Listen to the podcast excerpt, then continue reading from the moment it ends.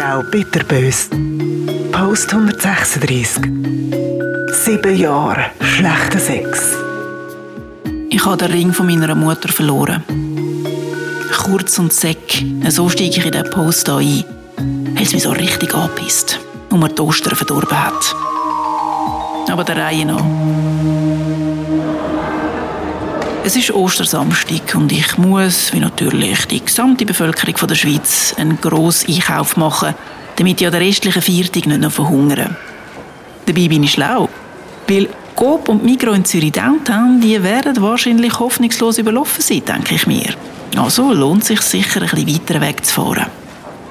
Meine Wahl fällt auf den Riesencoop in Dietliken. Der ist tatsächlich gar nicht mal so voll. Oder einfach so groß, dass sich die Masse gut verteilen kann. I chose wisely. Ich fülle also mein Körbchen bis oben an und schleppe mir einen ab. Dann zurück heim, aufs WC und Handwaschen. Ja, und da fällt es mir auf. Wo verdammt nochmal ist mein Ring? Ich habe ja immer zwei Ringe an, an jeder Hand einen. Das ist so ein Dick von mir. Mit nur einem Ring fühle ich mein Blut. Mit gar keinem Füdli Blut. Ohne Ring an der Hand kann ich nicht mal voraus. Übrigens auch nicht ohne Ohrring. Kaum bin ich aber daheim, muss ich sämtliche Ringe, die Armbanduhr und etwaige Halsketten, die ich aber nicht jeden Tag habe, sofort wegnehmen, weil dann stören sie mich. Sämtliche andere Piercings und meine Armbänder, die bleiben aber 365 Tage im Jahr 24 Stunden lang an meinem Körper. Das so als kleines, weirdes Supplement aus meinem Leben. Aber bleiben wir beim Thema. Jetzt ist also nur noch der Ring an der linken Hand da, der andere weg. Natürlich suche ich erstmal meine Wohnung ab und meinen Rucksack, weil tatsächlich ist es schon ein paar Mal vorgekommen, dass mir beim Wühlen in meinem Rucksack äh, meine Ringe von den Fingern gerutscht sind. Sie sind mir halt ein bisschen zu gross. Aber eigentlich merke ich das immer gut und finde darum die Ringe dann auch wieder schnell. Das Mal aber ist es anders. Ich habe keine Ahnung, wo und wann mir der hure Ring abhanden gekommen ist. Aber klar, ich vermute das Schlimmste. Im Megalomania Coop. Wahrscheinlich während der Schlepperei, weil ich habe den Korb, der ja fast durchgebrochen ist, einmal rechts, einmal links müssen tragen. Vielleicht ist mir der Ring also irgendwo zwischen den Regalen unbemerkt runtergefallen. Oder zwischen den Papayas, wo ich nach der reifsten gerübelt habe.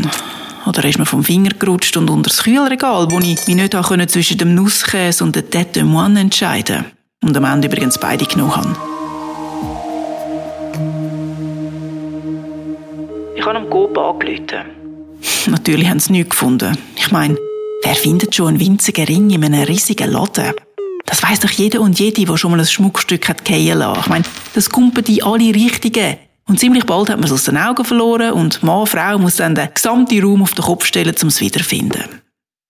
Ja, und auch wenn jemand den Ring sollte entdecken im Coop.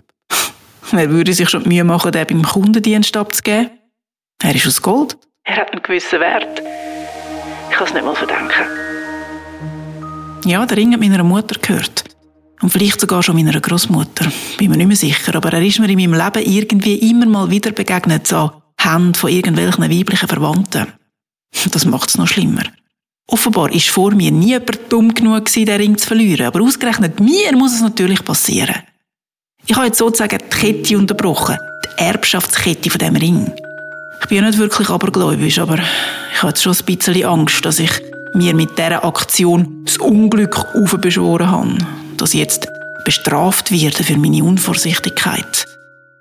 Unvorsichtigkeit, ist das überhaupt das Wort? Keine Ahnung. Eben, sieben Jahre schlechter Sex oder irgendwie so.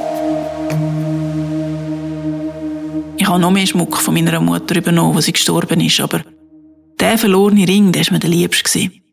Er ist so speziell, er erinnert mich ein bisschen an ein Flügelbild, so rot mit weißen und goldigen Töpfchen. Und eben, ich verbinde einfach angenehme Erinnerungen mit ihm. Ist ja schon interessant. Ich meine, ja, es ist eigentlich nur ein Ring.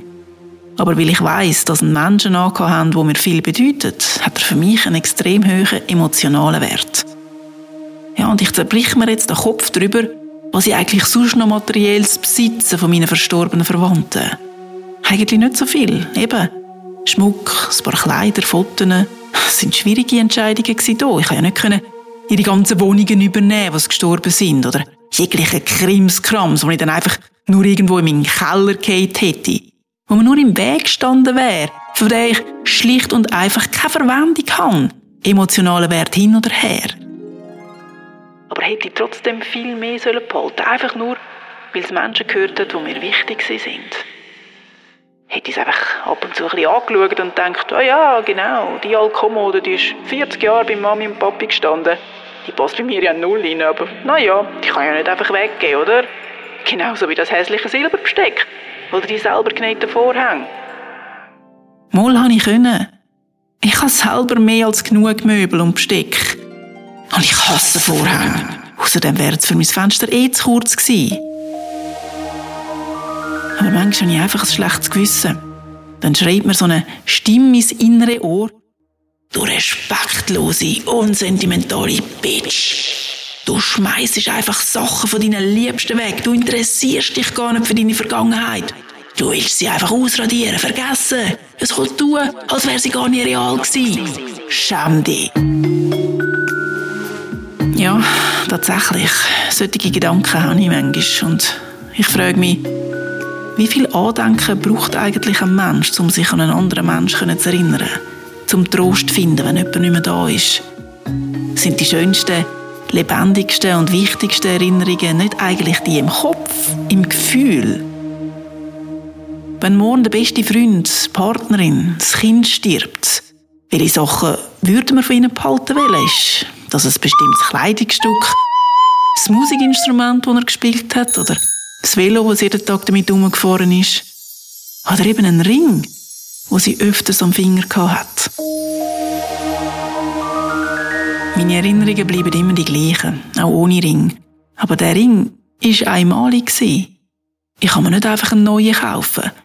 Das ist nicht wie der Lieblingsbully, wo man schneller setzt, wenn er ein Loch hat oder in der Wäschmaschine eingegangen ist. Der verlorene Ring ist ein riesen Verlust.